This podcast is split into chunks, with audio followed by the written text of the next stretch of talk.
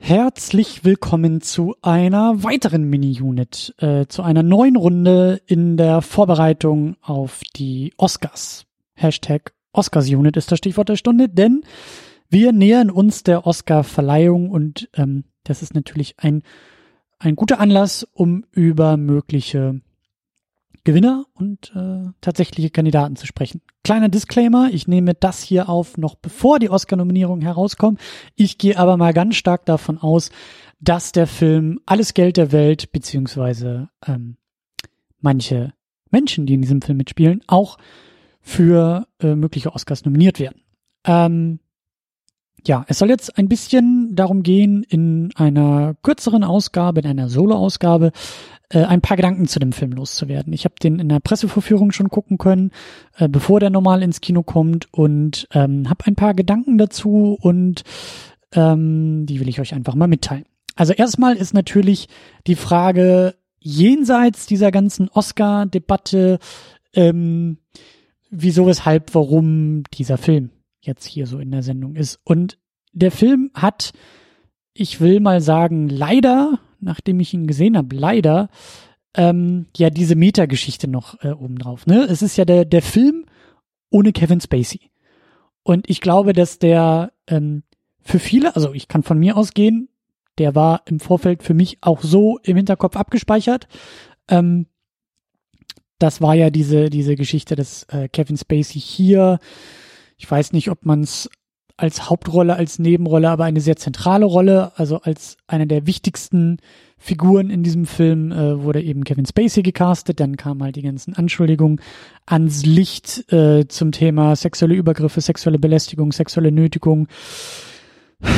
Ich glaube eigentlich irgendwie auch äh, Kindesmissbrauch und ganz, ganz widerliches Zeug. Und ähm, seitdem ist Kevin Spacey völlig zu Recht äh, irgendwo abgestiegen, wo er hoffentlich auch lange bleiben wird. Am besten immer.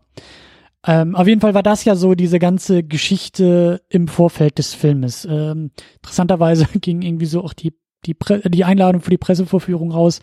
Ähm, also ich weiß nicht, ob es jetzt im fertigen Marketing auch so äh, äh, beworben wird, aber es, das, das, das macht diesen Film, also, ne, der, also Kevin Spacey ist ja rausgeschnitten worden aus dem Film, dann hat der Regisseur Ridley Scott gesagt, okay, sechs Wochen vor Kinostart, kein Problem, wir drehen einfach die Szenen mit Christopher Plummer nach, wir besetzen den Film einfach neu, wir trommeln nochmal alle zusammen für alle wichtigen und nötigen Szenen. Scheißegal, geht's ab nach Italien, geht's ab nach England und dann stellen wir die Kamera auf und dann drehen wir einfach nach, besetzen die Rolle und die Figur neu und bringen den Film trotzdem rechtzeitig ins Kino. Ich glaube, Ende Dezember oder so ist der schon in den USA ins Kino gekommen. So, das, das macht diesen Film erstmal auf so einer, ich sag mal, Metaebene, auch irgendwie filmhistorischen Ebene natürlich, ähm, ja, zumindest relevant. Das, das, das zeichnet ihn erstmal aus, äh, bevor man den Film überhaupt gesehen hat. Deshalb ist der Film durchaus, ähm, ja, ich will mal sagen, ja, relevant trifft's am besten. Ich würde sagen, relevant. Ähm, das sagt ja aber noch nichts über den Film selber aus. Ne? Das ist vielleicht auch nur eine, eine Randnotiz, eine Fußnote in der Filmgeschichte äh, im Laufe der Jahre und Jahrzehnte. Weiß man ja nicht, ob das das einzige, ähm, das einzige ist, was diesen Film dann irgendwie vielleicht auch über sein Release hinaus ähm, ins Gespräch bringt oder in Erinnerung behält. Und ähm, da werde ich am Ende aber auch noch mal ein bisschen äh, drüber sprechen, über diese ganze Neukast-Geschichte und so weiter und so fort. Denn Natürlich äh, geht es in dem Film nicht darum, dass Kevin Spacey neu gecastet wird. In dem Film geht es um was ganz anderes. Die Geschichte ähm, ist eigentlich äh, sehr interessant, sehr kurios, weil sie auf wahren Begebenheiten beruht. Im Jahr 1973 wird ein 16-jähriger Junge in Italien entführt. Der junge Mann heißt Paul Getty. Und ähm, der Grund für die Entführung ist, dass sein Großvater der reichste Mann der Welt überhaupt ist deshalb auch der Titel, der Großvater hat einfach alles Geld der Welt, all the money in the world. Und die Geiselnehmer wollen natürlich ähm, Lösegeld haben. Die wollen 17 Millionen vom reichsten Mann der Welt haben für äh, diesen Enkel, diesen Enkelsohn. Und was macht Opa? Opa sagt, äh, nö, habe ich nicht, will ich nicht, ähm, warum sollte ich jetzt hier Lösegeld zahlen? Ähm, ich habe noch, äh, ich weiß gar nicht mehr, was die Zahl war, ich habe noch zwölf, dreizehn andere Enkelkinder. Äh, in dem Moment, wo ich jetzt hier anfange, Geld zu bezahlen, ähm, kreiere ich im Grunde genommen ein, ein Entführungsmarkt meiner eigenen Familie. Da habe ich gar keinen Bock drauf. Ähm, das lässt natürlich den Großvater nicht im besten Licht äh, dastehen. Ähm, der Film schafft es auch sehr, sehr gut, ähm, ja, diese vielleicht irgendwo dann doch logisch klingende Logik auch noch weiter zu kommentieren und zu zeigen, denn äh, die Geschichte ist jetzt vielleicht nicht die kreativste und auch nicht die innovativste, denn sie zeigt halt diesen Großvater als totalen, geldgeilen, äh, geldhungrigen Kapitalisten, der mit Öl ähm, äh, Handel groß geworden ist, der, der sich selbst sein Imperium aufgebaut hat und äh, eben auch mit aller Macht ähm, dieses Imperium eigentlich loswerden will. Gibt es dann auch so eine kuriose Szene, die, die, die den Großvater eigentlich schon ganz gut auch einführt, weil es, glaube ich, äh, der erste Moment ist, dass wir äh, diesen Großvater vorgestellt bekommen, denn ähm, er weigert sich in seinem überteuren Hotelzimmer-Suite irgendwie den Zimmerservice dafür zu bezahlen, die Wäsche zu reinigen, weil die 10 Dollar, die kann man doch sparen und man kann doch irgendwie per Handwäsche das komplette Badezimmer vollhängen mit den alten Socken und der Unterwäsche und wozu soll man denn dafür Geld ausgeben, wenn man das nicht muss? So. Alles vielleicht ein bisschen einfach, alles vielleicht auch ein bisschen, ähm, wie gesagt, vielleicht auch nicht ganz so innovativ, was jetzt so die Message angeht. So, hm, Kapitalisten sind nicht die tollsten Menschen und Familienmenschen und ähm, da würde ich auch einfach mal sagen, ähm, darum geht's in dem Film auch nicht. Der Film will in, in meinen Augen ähm, ist, ist, ist der Plot, ja, der wird vielleicht so ein bisschen als Thriller, Crime, äh, Entführungsthriller gehandelt. In meinen Augen sind es die Performances und, und äh, die Besetzung, die den Film ähm, auszeichnen. Ähm, an allererster Stelle haben wir Ridley Scott, der Regie führt. Ähm, ich selbst bin kein großer Ridley Scott-Experte. Äh, ich bin der Meinung, dass das, was Ridley Scott zuletzt so mit seinen großen Franchises gemacht hat, ich bin sehr froh, dass er Blade Runner 2049 nicht selber gemacht hat. Ähm, ich habe nämlich den Eindruck, dass er mit den Franchises, die ihn groß gemacht haben, am besten mal äh, so wenig wie möglich zu tun haben sollte.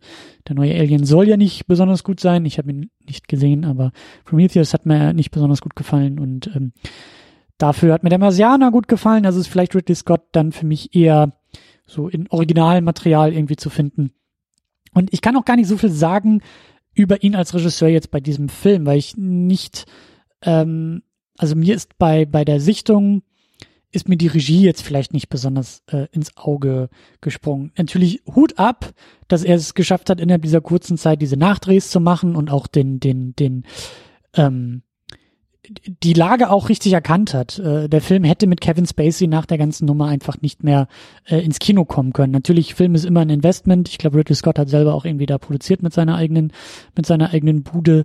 Natürlich ging es auch darum, da das, das eigen, eigens äh, getätigte Investment auch zu sichern mit diesem Film. Ähm, aber Hut ab, dass er das alles so auf die, auf die Reihe gekriegt hat, dass er das auch so erkannt hat und ähm, dass dieser Film jetzt zumindest eher noch die Chance hat, auch ohne diese, dieses ganze drumherum wahrgenommen und auch ähm, gefeiert zu werden. Ne? Aber zu der Regie selbst im Film kann ich jetzt gar nicht so viel sagen. Ich hatte nicht den Eindruck, dass da jetzt eine klare, für mich zumindest als jemand, der eben Ridley Scott nicht besonders gut kennt, ich habe nicht den Eindruck, da eine klare Handschrift zu erkennen. Das können andere vielleicht viel besser machen. Äh, Christopher Plummer wurde eben als Neubesetzung für den Großvater, für den J. Paul Getty ähm, hinzugecastet, eben anstatt Kevin Spacey. Ähm, hieß wohl auch, dass Ridley Scott ihn ursprünglich auch haben wollte, aber sich dann hat überreden lassen, Kevin Spacey äh, irgendwie dazu zu holen. Äh, Christopher Plummer macht das sehr gut. Ich kann auch sehen, was jenseits dieser ganzen Geschichte rund um Kevin Spacey, ähm, was, was Spacey in dieser Rolle gemacht äh, hätte oder warum man vielleicht auch Spacey in diese Rolle äh, gecastet hat, denn ähm, es geht auch darum zu zeigen, wie, wie kalt und wie, ähm, ja, wie äh, ab, abgerechnet und wie, wie, wie unemotional, kühl, distanziert eben diese Rolle auch, auch ist. Ähm, das funktioniert ganz gut bei Christopher Plummer. Ich habe aber dann doch irgendwie auch den Eindruck, ähm, also ich weiß nicht, mir war vielleicht Christopher Plummer dann doch auch manchmal noch ein bisschen zu warm. Also ich bin da nicht so ganz sicher. Also es funktioniert auf jeden Fall. Ähm, man sieht da jetzt auch keine allzu schrägen äh, Anschlussfehler oder äh, irgendwelche Greenscreens oder sowas. Also dieser ganze Nachdrehquatsch hat gut funktioniert und, und äh, ist überhaupt nicht der Rede wert innerhalb des Filmes und innerhalb äh, der, der eigentlichen Diskussion. Also Christopher Plummer macht das alles ganz gut, ähm, ist in meinen Augen aber eigentlich auch nicht die Rolle des Filmes. Also seine Rolle. Dann haben wir noch Mark Wahlberg dabei, der spielt für mich auch nicht die Rolle des Filmes. Er spielt einfach wie immer Mark Wahlberg. Er spielt einen ähm, eigentlich den wichtigsten Handlanger von J. Paul Getty, also von dem Großvater.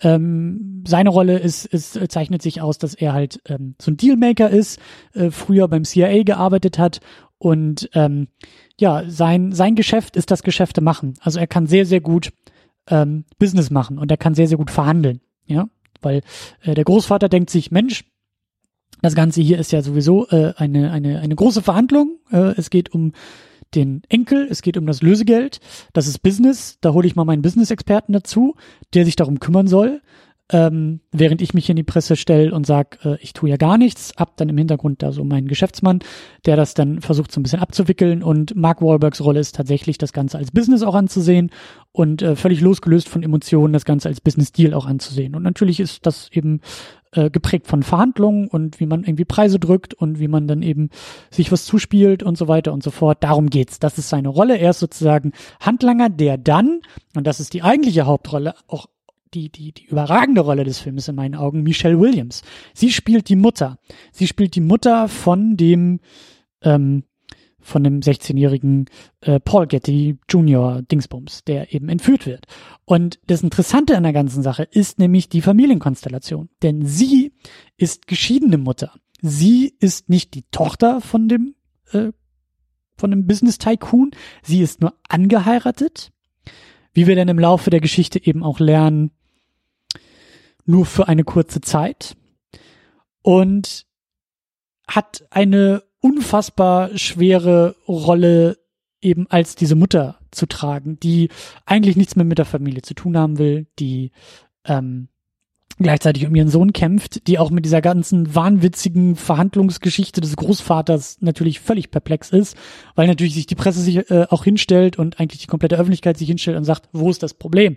Liebe Frau, zahl doch das Geld. Und sie sagt, na ja, ich bin halt nur irgendwie Ex-Schwiegertochter und äh, ich habe kein Geld. Also ich bin niemals in dieser reichen Familie wirklich willkommen gewesen. Ich war auch nie Teil dieser reichen Familie, zumindest nicht in Blutsverwandtschaft. Ähm, wie soll ich das alles tun?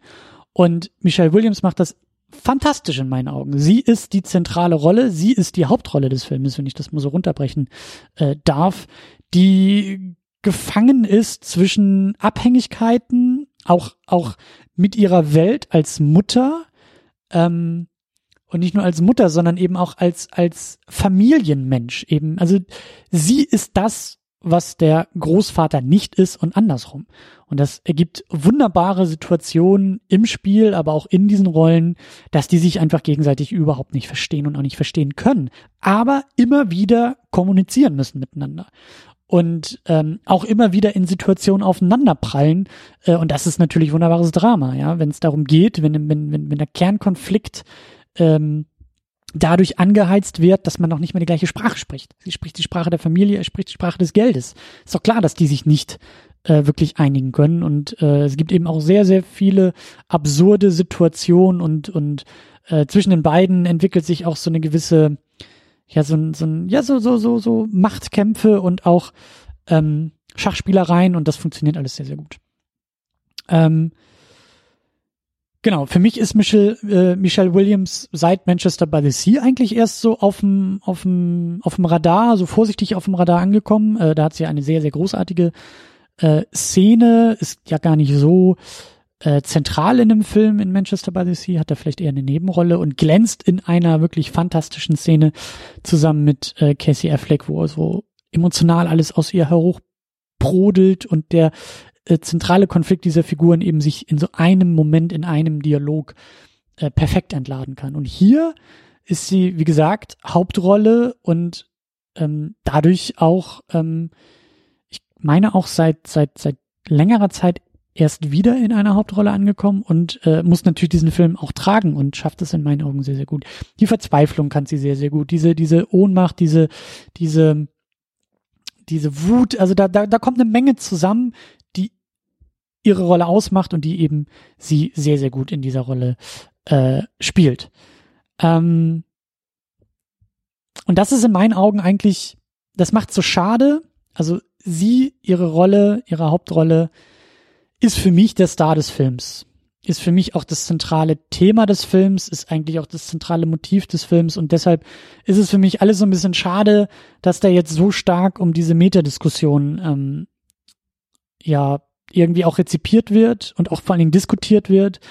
Ähm, ich habe mir vorhin auch noch mal ein kleines Interview äh, mit ihr angeguckt, da wird sie auch genau darauf angesprochen und äh, sagte auch ein paar sehr, sehr gute und sehr, sehr kluge Sachen, dass halt ähm, ja, wie immer irgendwie bei solchen äh, Missbrauchsgeschichten eigentlich viel zu viel Aufmerksamkeit auf die Missbraucher ähm, fällt. Und obwohl Kevin Spacey in diesem Film nicht auftaucht, ähm, ist er immer noch in der Diskussion. Und diese ganze Casting-Geschichte, Produktionsgeschichte wirft in meinen Augen einen viel zu großen Schatten über diesen Film, der eigentlich der, der, der eigentlich ähm, die Erfolgsgeschichte eigentlich ein großer Triumph für sie sein müsste. Und diesen Triumph hat sie jetzt nicht. Ähm, niemand oder die wenigsten ähm, werden, glaube ich, oder das ist das, was ich am Anfang so ein bisschen versucht hatte auszudrücken. Der Film wird eben glaube ich, eher dafür in die Geschichte eingehen, durch diese ganzen Produktionsnummern, anstatt dafür in die Geschichte einzugehen, dass sie Hauptrolle kann und dass sie ähm, nicht eine Hauptrolle kann, sondern eine Hauptrolle äh, ausfüllt und wie sie das ausfüllt. Und das müsste eigentlich, das müsste eigentlich die Diskussion sein. Das müsste eigentlich auch die große Erkenntnis aus diesem Film sein. Und ich hoffe, dass der Film auch dafür in die Geschichte eingehen wird, in die Geschichtsbücher eingehen wird und ähm, nicht vergessen wird und nicht übersehen wird, was sie da alles äh, leistet in dem Film und wie sie es leistet in dem Film. Und ich hoffe, wie gesagt, das ist ja noch vor den Oscar-Nominierungen ähm, aufgenommen. Ich glaube, bei den Golden Globes war sie auch nominiert. Äh, da gehört sie auf jeden Fall hin. Also sie gehört da ähm, in diese nominierten Reihe in meinen Augen. Das ist eine ganz, ganz großartige Leistung, die sie äh, in dem Film vollbringt. Und ähm, ich hoffe, dass wenn das hier rauskommt, dass vielleicht auch schon alles abgeschlossen ist mit den Diskussionen um diesen Film und um dieses Recasting, weil das, was jetzt zuletzt zum Zeitpunkt dieser Aufnahme zuletzt rauskam, waren einfach ähm, dann die nächsten Erkenntnisse, dass irgendwie Mark Wahlberg, also dass diese Nachdrehs halt notwendig waren und dann sieht man sie auch in Interviews, die sagt, es ist mir alles egal und wenn ich mir fünf Arme rausreißen muss, ich bin da, ich mache diese Nachdrehs, kein Problem. Äh, ich will kein Geld dafür haben, ich will hier nicht irgendwie reich damit werden, sondern ich will, dass dieser Film äh, ja glänzen kann und ins Kino gebracht werden kann und das haben wohl nicht alle so gesehen und Mark Wahlberg hat da wohl irgendwie nochmal hart nachverhandelt und hat irgendwie ähm, statt ein Apple und ein Ei und ein äh, Dankeschön hat er irgendwie noch 1,5 Millionen eingesteckt, obwohl das äh, im Vorfeld äh, immer wieder gesagt wurde, dass keiner da irgendwie äh, groß mit verdient hat und dann hat er jetzt irgendwie zuletzt auch noch diese 1,5 Millionen äh, gespendet in ihrem Namen für die ähm, Times Up äh, Verbindung Kampagne, was ja auch ganz okay ist, aber was in meinen Augen auch wieder so diese arme Frau, also ich find's, ich weiß nicht, ich habe da noch keine abschließenden Gedanken zugefunden, außer dass ich das irgendwie immer noch tragisch finde, dass jetzt wieder so ein Kapitel aufgeschlagen wird und ich weiß auch nicht, diese es tut mir in der Seele weh. Es tut mir in der Seele weh, dass dieser ganze Quatsch, ich will nicht sagen Quatsch, aber dass dieses ganze Thema viel zu viel Aufmerksamkeit ähm, bekommt und der Scheinwerfer auf was ganz anderes gelegt werden müsste, damit komme ich auch endlich zum Fazit, nämlich auf sie. Sie spielt fantastisch, sie trägt die Rolle. Ähm, wie gesagt, ein, ein, ein, also die Highlights sind diese Momente zwischen ihr, dem Großvater, diese unterschiedlichen Welten, die da aufeinander prallen. Ähm, ab teilweise so, so, so wirklich ähm, interessante Wendungen, die auch diese Ermittlungen irgendwie nehmen. Ähm, das funktioniert alles sehr, sehr gut. Ähm, insgesamt ist das alles nicht das innovativste, die innovativste Entführungsgeschichte, aber stark gespielt. Äh, gut besetzt, stark gespielt. Und hoffentlich, also wenn ihr ins Kino geht und euch dann angucken wollt, dann achtet mal ein bisschen mehr auf sie. Ähm, ja, ich saß auch im Kinosessel und dachte, oh, wie wird das jetzt hier funktionieren? Sehe ich da irgendwo die Nachdrehs und hält da vielleicht dann doch nochmal aus Versehen irgendwo ein Mikrofon ins Bild und man konnte es nicht nochmal ändern, weil hat ja nicht viel Zeit und so. Das ist nach zwei Minuten erledigt. Ähm, ihr müsst auch nicht irgendwie das Suchspiel äh, spielen, ob ihr irgendwo Kevin Spacey nochmal im Hintergrund seht oder so. Das ist alles Quatsch. Schaut ihn euch, wenn ihr ihn anschaut, schaut ihn euch an und achtet auf sie, denn äh, um sie sollte es gehen bei der ganzen Nummer. So, haben wir das auch mal ähm, ad acta gelegt und ähm, zumindest ein kleines Statement zu diesem ganzen Gewirr um diesen Film äh, gemacht. So, damit kommen wir zum Ende. Ähm, wie gesagt, wir nähern uns ja der Oscars Unit. Wir werden einen Livestream zur Oscarverleihung machen. Das wird ein Audio-Livestream sein. Also ihr könnt euch wunderbar ProSieben anschauen, aber uns zuhören. Der gute Hardy und ich werden uns die Nacht um die Ohren schlagen und äh, für euch die Oscars verfolgen und kommentieren. Und ich hoffe ganz stark, dass zumindest dann nochmal Michelle Williams äh, ein Thema sein wird, weil ich hoffe, dass sie nominiert wird als beste Hauptdarstellerin. So, und damit machen wir den Sack zu und sagen Tschüss, bis zum nächsten Mal und Ahoi.